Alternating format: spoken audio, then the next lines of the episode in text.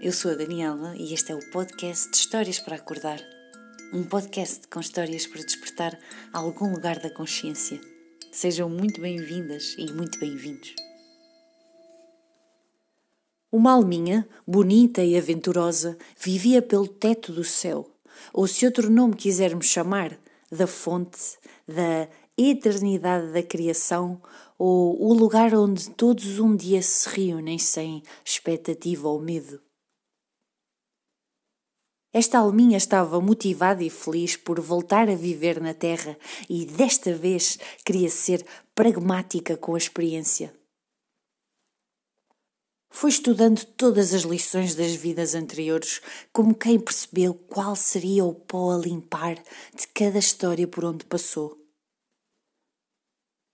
Examinou atentamente as vidas onde perdeu o seu corpo emocional ou mental, as que se entregou em demasia a tudo o que fosse orgânico ou sensível, as que lutou pelo poder de dizer e pelo poder de fazer, as que morreu pelo poder e as que nem percebeu qual era, de facto, o seu poder.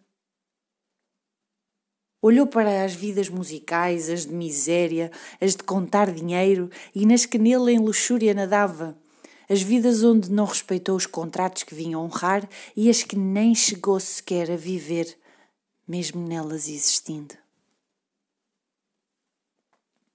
Trazia consigo mais de 300 cadernos, contudo, minuciosamente analisado, estudado, detalhado, pronto para poder ser liquidado agora e saldar a dívida que tinha para com a sua própria evolução.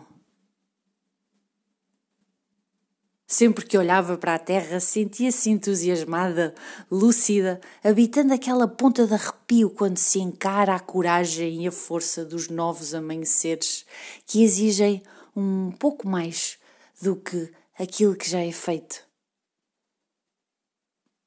Enquanto contemplava a terra do teto do céu, observava nela uma névoa místico-filosófica que a fascinava com a hipótese de agora fazer o que tinha a fazer, a partir de um lugar mais informado e sábio. Como desejava ela voltar! Como estava orgulhosa de voltar!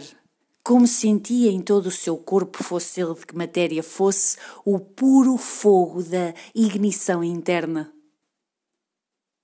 Quando atravessou os canais dos véus, desceu, desceu e desceu, até se sentir num parto, numa luta tumultuosa entre tecidos, esgares e explosões uterinas. Estava tão certa que ia conseguir. Lembrava-se de tudo, de quem ia estar com ela, de como havia de falar, agir, dizer, de tudo o que não fez e não viveu por amor a ela e, consequentemente, aos outros Nada a podia parar agora de se fazer acontecer, de colocar o que sabia para fora. E enquanto se puxava e puxava e puxava de dentro da caverna escura que outrora a abrigou, quando sentiu a primeira luz do exterior que já sabia o que era, o seu coração, frágil e pequenino, parou de bater. Não percebendo a causa e as razões de ser puxada novamente para os véus do céu, chorou e chorou ao ver-se ali nascida sem vida, envolta na tristeza de quem a aguardara.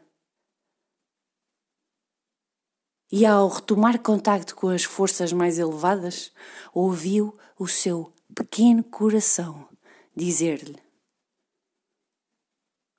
Não poderias nascer assim, a essência da vida a verdadeira beleza dela é o não saber.